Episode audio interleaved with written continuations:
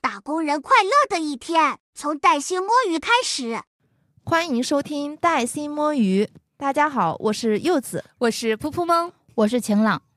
这是我们龙年的正式的第一期，也是开工后的第一期。我们打算来聊聊为什么大家突然不会上班了的背后，也就是假期综合症，以及如何快速调整到职场状态的一些小 tips。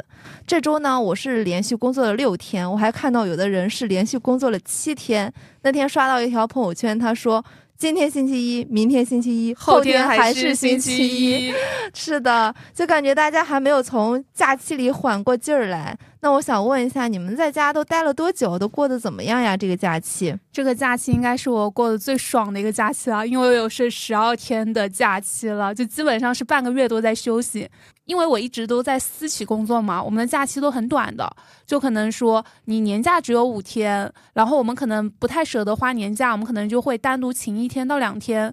那我们春节的话是一般都放七天嘛，那我过往可能就是七天八天，所以我今年真的是。休假休了挺久的，因为我今年是在上海过年，就是没有那么多亲戚可以去走动的，就少了很多催婚啊，还有很多就同龄压力啊，问你什么时候买房，就真的身心愉悦很多。但是我住的地方呢是在上海的外环，我每天是要被各种烟花炮竹轰炸我的耳膜呀，哎，反正总体来说还是比较舒服的，每天都有大餐吃，然后也可以去电影院看电影。还看了一个非常经典的，好像是二零零三年的电视剧，叫做《粉红女郎》。我现在看，真的觉得那时候的电视剧好经典，上面说的东西也都是金句。反正就是十八号周日一开工的时候，我一个上午就突然来了两个临时的会议，一下子就是我还感觉我进入不了那个工作的节奏里啊，就很想永远永远都不要上班了。那晴朗你呢？我这个假期整体的话是在家待了十三天左右，然后我的假期其实已经没有星期几的概念了，所以那天我都忘了发下周的每日每日穿搭那个参考，因为我当时已经没有意识到那天已经是周日了，然后我只知道是初几，就那天我知道呃是初十，然后我每天在家的基本日程的话就是睡到自然醒，然后起来就有饭吃，水杯也被我妈买上了，可能过了一会儿没多久的话，我就要又要吃中饭了，反正我一天三餐。都很规律，然后有时候还会再加个夜夜宵之类的。然后因为我们会有一些家庭聚会嘛，那家庭聚会的话，也就是大鱼大肉的。我感觉我整个假期也都长胖了好几斤，还好就是我弟弟他们也回来了，然后我就放烟花，然后拿那个二踢脚去我们那个就是。那不是有自然结冰嘛？然后我们去把那个冰窟窿给炸冰，然后还还炸出来了彩虹。当时感觉哇，放假也太爽了吧！你还正好拍到了，我看到你那条朋友圈了，好对我拍了很多片段，很多片段都有彩虹。还会去跟我弟他们去广场上看秧歌，因为我们那边会有一些高跷的秧歌，还有一些地上的一些秧歌，就感觉听着那个音乐节奏就还蛮欢快的。然后正好就是家里现在有了阿拉斯加那条。小狗嘛，也三个月就去遛狗，然后在家逗猫，还有养花。因为我们家有三十多盆花，我妈是一个重度的一个养花爱好者。我算是回家当了小半个月的小孩吧，然后也体验了一下那种退休生活。现在就是整个人又出来被迫当大人了，我整个人还在重启当中，就还很怀念家里的一些生活。是的，我看到有一句话说，在家里当公主当完了，启程去当狗了。对呀，回大城市重新打拼。没错，假期实在是太快乐了。我自己的话是放假比较早，我在家待了九天，然后初四回的上海。初六那天我去参加我同学的婚礼了，结果参加完当天晚上就做梦梦到我同事了，给我的假期结尾带来了些许的不愉快。然后我初九开班，初八的时候我就开始准备东西，梳理我的脑子，因为提前开始上班是吧？没错，我就要想想，因为我初九就要交个 PPT，当天上班第一天我就要交个 PPT，真的是。时间紧、任务重的感觉，所以我那天真的特别烦。第一天提不起精神，但是还要硬做，就感觉自己真的是患上了一点点的假期综合症，抬不起眼，然后也不想写，但是你下午又要硬交，就没有办法，就烦的不行。不是有句话叫做 “DDL 是第一生产力”吗？就是到那个时间节点，你不得不去做。让我想到了放寒假的小孩，他们用最后一天，然后来做三十天的作业的感觉。结果那个文件已过期，是这样的。反正十八号不是复工的第一天吗？结果我在复工前一天，十七号早上八点不到，我就开始自然醒了。我想睡个回笼觉，但死活没有办法继续睡着。我真的是打工人的血脉在觉醒呢。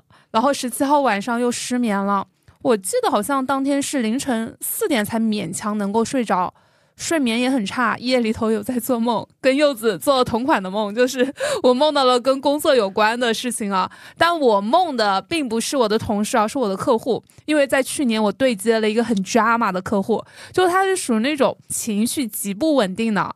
就他可能经常可能是被他的老板骂了，或者是他工作不顺心，他就会来拿我们来撒气，给我们开一个会。三十分钟会，二十分钟都来骂我们，来宣泄情绪，就经常会把他搞得很懵，或者是被他掏空了情绪。所以我过年为数不多能做的一些梦里头都有他，所以我感觉我是有点职场 PTSD 的。我觉得这个已经不只是假期综合症了，我感觉就对我的身心有些影响了。那其他的话，我觉得状态还好。以前是会便秘的，这次可能是因为吃的没有那么多，因为没有特别多的聚餐嘛。然后还有一个是可能没有完全进入到工作的状态，但是我估计这一周班上完了之后，我的大脑和我的屁屁都要便秘。你 这个还有这个身体的一些反应，就是身体也不是很喜欢上班这个状态。刚刚你说到自己睡眠不好，我除了那天梦到自己在上班，就像我之前在学校的时候，老是在开学前梦到自己作业写不完，在加紧赶作业的场景一样。那天我也是很早很早就醒来了，强迫自己闭目养神，不看手机，又待了一会儿才起床的。我觉得也是这种职场焦虑在作祟。具体的表现就是，我那天下午可能五点左右去把 PPT 交了之后，我就感觉自己突然血脉觉醒，又饿又困。就像我之前强撑着那口劲儿把这个东西做完了之后，我突然觉得自己身体特别僵硬，就放假放太久了，坐的也特别久，突然不会上班了，觉得自己的身体还没有适应的那么久坐的感觉。对这个的话，我感觉我相对来说还没有特别大的不适。我主要不适的话，就是又要回来吃外卖了，然后不能吃妈妈给做的饭了，其他没什么影响。你不是带回很多羊肉来吗？只有周末有才有时间去做，因为属于龙年刚开年，我感觉自己还是比较壮志满满的阶段。而且我对于工作的态度的话，已经转变成为自己加分，精力都是自己的一个态度了。在假期期间，细分了我二零二四年的每日事项，然后自我提升、财务规划、身心健康、新奇体验、职业发展、人际关系等方面的土度和目标。所以我的整体感觉就还好，没有什么特别大假期和工作转变的一个不适。挺好，挺好的。但我这边听说，就是我周围有很多同事和朋友也有我们类似的这种假期综合症啊。就是我刚复工那天，我有听到我同事们在闲聊，说自己吃胖了。有人说，在这个假期前决定要好好减肥，结果过完一个年之后胖了好几斤，之前减的那几斤全都长回来了。还有一个同事，我记得十八号开工那一天，他一来，他就跟他旁边的人说他浑身不舒服，而且他正好坐我正对面。戴了个口罩，不像是感冒，但感觉他精神挺萎靡的。呃，我也不知道他是到底怎么了，反正他第二天就请病假了。我估计还是没有从快乐的假期这种状态里抽离出来。那这时候我就不得不说，我好羡慕在外企工作的朋友。我有认识的人，他是直接休了半个多月，还去了东南亚玩。而且同事们复工了也不会去打扰他的假期，就真的非常 work life balance。那如果以后有机会的话，我觉得大家还是要去类似的外企去感受感受这样轻松快乐的职场氛围。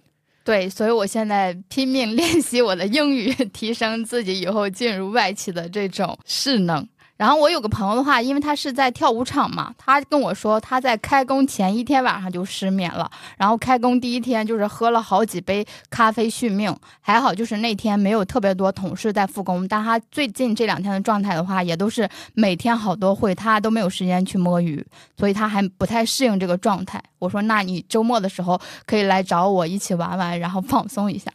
那说明这也是开年之后强度就比较大的。我有一个同事坐我对面，我那天忙的要死，第一天做 PPT 的时候，他说你在忙什么呀？第一天你不摸摸鱼吗？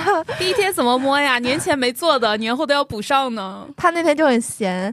然后我另外还有一个女同事，她是职场焦虑比较严重，她本来就不太喜欢那个岗位，她提前返回上海，就想着自己能调整一下，结果在上班的前一天。焦虑到哭，吃不下，睡不着的。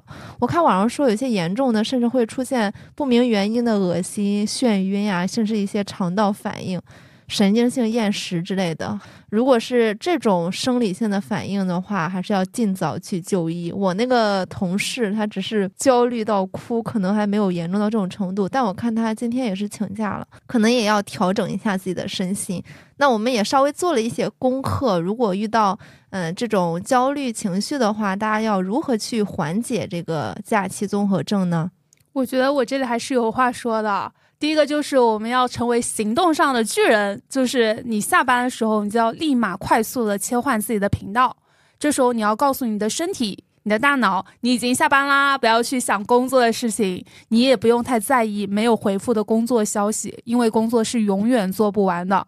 在我还是一个职场小朋友的时候，我就是会经常晚上九点、十点钟还去看工作群。有些客户，因为我一直都在乙方工作嘛，就可能有些甲方客户，他可能就是临时想了一个什么 idea，他就会来跟你去分享，想让你去修改，我都会非常配合的去帮他去改。甚至是有好多好多次都是加班到凌晨一两点钟，这种都是有的。但是现在呢，就我完全不会了，因为我现在有两个微信嘛，我下班后就不去看我工作机的微信，而且主要是因为我现在年纪也大了，现在是一个职场老油条。嗯，我觉得这样会让自己的生活太紧绷了，就永远就是只有工作没有生活。所以我为了让工作和生活分开，我的同事们只加我另外一个微信，像我们的听友们呢，主要就是加我噗噗猫这个微信。但有的时候有一些不好的后果，就是我老板他好几次是有急事找我，他找不到我之后，他真的就有骂我呀，害我挨骂了。这是下班时间吗？他找你？是的，是的，就晚上十点钟找我，但是我一直没有回他。他很生气的骂了我，但是后来是他自己去做了，我觉得这样也挺好的。我理解这种都不是急事，都不用回，因为如果是特别急事的话，他肯定会电话联系你，而不是在微信上留言。说的好，他是微信打电话给我，因为他没有手机号。这样子，是的。我过年期间 miss 掉了一一条领导的电话，然后我跟我男朋友说，我说两个小时之前好像我领导给我打电话了，没接着，真的是在家太欢乐了。然后我男朋友说：“你等他再打不打？他不打的话就不是急事，只打一个也不是急事。”是的，我之前是微信语音打了好几个电话给我都没有接，所以他才骂我的。但如果说真的是一个的话，那可能确实也不是什么很重要的事。第二个呢，就是在心态上，我觉得还是要学会自我暗示吧。我们之前带薪摸鱼就出过一期节目，我记得应该是第二十八期，我们聊的是上班太累如何去进行自我疗愈。在那一期里，其实是讲了非常多有效的一个自我暗示大法。我觉得大家感兴趣的话，可以去回听我们那一期，里面的很多方法我都有一直在践行，包括我在我桌上贴了几个贴纸嘛，叫做“我不再过度自省”。啊，我每天都会看到它呀，就我每天上班，我可能就会在想。我今天摸鱼，我不要去自省我有没有工作。然后还有另外一条是叫做我每天都在变得更好，我觉得这个还是蛮激励我的。所以相对来说，我看到这些能量满满的东西，我觉得我转换到工作节奏里其实是没有那么难的。对，我觉得保持一个适当的积极的心理暗示还是挺好的，这样方是为自己而活，而不是被裹挟着做作为这个打工人。然后大家也可以适当来摸摸鱼，就。还整体都还不错。我之前有看到过一种说法，说这种正向的心理暗示非常有效的原因是，嗯，你自己可能潜意识里会改变你这种行动。比如说你在演讲的时候上台之前，你特别紧张，你不要讲说我不紧张，我不紧张，你不要说紧张这种词，你说我非常有信心。你给自己这种正向的暗示，它确实是能缓解你。我也说不上来这是个什么效应，但是确实是有科学说相应的说法的。嗯，挺好的。不是很多人，他们是在复工前一天睡不着觉嘛？我觉得其实听歌是一个很好的方式啊。我之前其实更多的时间是听播客，但是我也被一些听友啊，有些听友就是会私我来跟我聊天嘛，他们也会给我安利一些比较快乐的歌。然后我就觉得，如果真的在睡前听一些快乐歌，有些人他会比较的亢奋到睡不着，但有些人就是可能亢奋完了之后，状态非常的好了之后，他反而会入睡的更加好。那在这里呢，我就首推一下大张伟的歌，他的歌不仅很欢乐，而且很治愈，他有很多歌词都是写到了我心坎里的。就我会频频单曲循环的一首歌，不仅是有时候晚上会觉得很 emo 的时候，我会放这首歌；有的时候上班。感觉好像遇到了一些困难的时候，我也会单曲循环这首歌，叫做《万物盛开法则》。里面有句话叫做：“只要我不在乎，就没有人能够伤害我；只要我不在乎，就没有什么能够伤害我。”我觉得这两句应该是这四句话，我建议所有人都去听一听，能够疏通我们的乳腺和甲状腺。他最近在《热辣滚烫》里面给贾玲写的那个片尾曲，我觉得也挺正能量的。他活的还是蛮通透的，而且他的声音有一种特别少年的感觉，你听到声音就已经很治愈了。我很喜欢大张伟，而且他到了这么久都没有塌房过，所以是一个优质偶像，很喜欢啊。还有就是开工第一周，我建议大家都吃的清淡一些，因为毕竟过年期间大家都很多很多聚会嘛，就大鱼大肉的，我觉得应该也要给我们的肠胃放放假了。你保持适当的饥饿感呢，也可以帮助你的大脑更好的保持清醒。如果你吃的太饱呢，其实你很容易发饭晕，就是你坐在工位上，你可能坐在那里就很想睡觉。但我这边其实是没有什么午睡的一个习惯啊，因为在上海。其实很多公司他们都不午睡的，但有些可能偏国企的，或者是像华为什么的，可能就会有这种午睡的时间，这样的一个比较好的一个习惯嘛。但我觉得还是少吃点，你能够状态更好，而且你的一个工作效率也更高。就算你不工作的话，你那个摸鱼学习、摸鱼健康的效率也会更高一些。对。然后我还建议大家，就是可以保持一个睡眠的充足，做一个作息的调整，因为很多人就是假期和工作日其实作息已经混乱掉了。那你如果保持一个规律的作息的话，整体还是不错的。然后大家可以通过比如说这种泡脚的行为，然后来做一些助眠的一个动作。另外的话，就是可以在工作期间适当的来听一下我们的带薪摸鱼，来我们的群里互动一下，不高强度，因为所有的活都是干不完的。按照优先级来分布自己的活就可以了。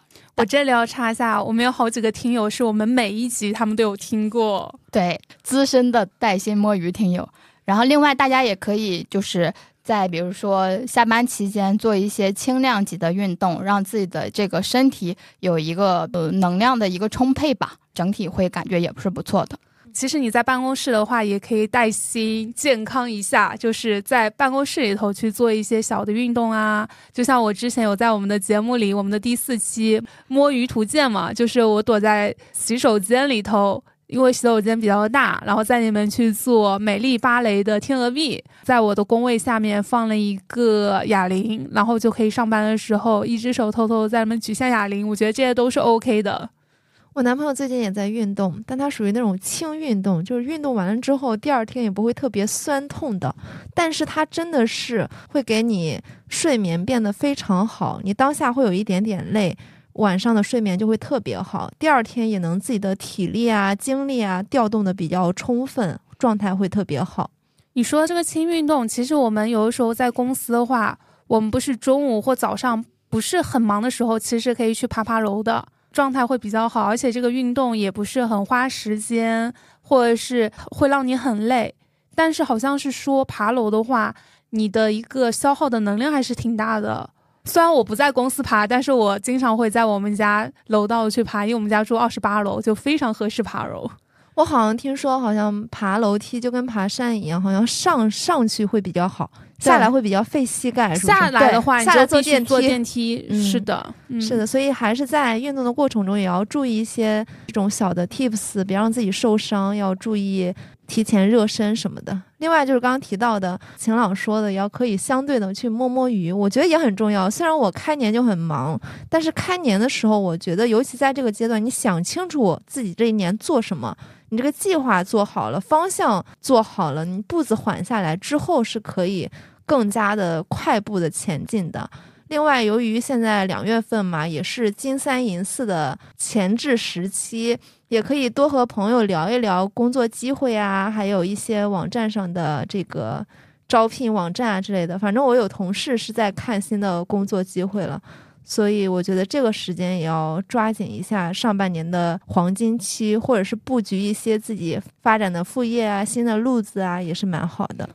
前几天不是有一个段子截图，在各大摸鱼群里都非常的广为流传，就是专家说复工前三天不适合做重的工作吗？我觉得应该是复工前一周都不适合安排一些很重的工作。我觉得这段时间就是给我们来调节自我，不管是你的一个工作节奏，还有你的一个工作状态，我觉得都是有这样的一个平复期和缓冲期的。没错，幸好我们周围的朋友都没有遇到特别大的复工强烈的这个综合症。今天我们还聊了蛮多这种复工后情绪向、治愈向的一个东西。当然，我也看到了晴朗和噗噗猫他们俩假期过得是非常精彩，尤其是晴朗，一天五六条朋友圈在那发呀。感觉也带我头一次见到了那种踩高跷、跳秧歌的。我还说我这是第一次见到那种会动的高跷，我只见过图片，你知道吗？啊，山东没有吗？我们那儿真的没有。这期我们就到这儿了。如果你正在收听这期节目的话，也欢迎在评论区里和我们分享你的假期趣事和你复工调整状态的一些 tips 哦。那也希望大家能够早日切换状态，转换到复工后的一个新气象、新状态，投入到新的一年的奋斗中去，并且能够早日发大财，永远不上班。那我们下周四再见啦，拜拜拜拜。我不生气，我不生气，别喝傻了自己。都不至于。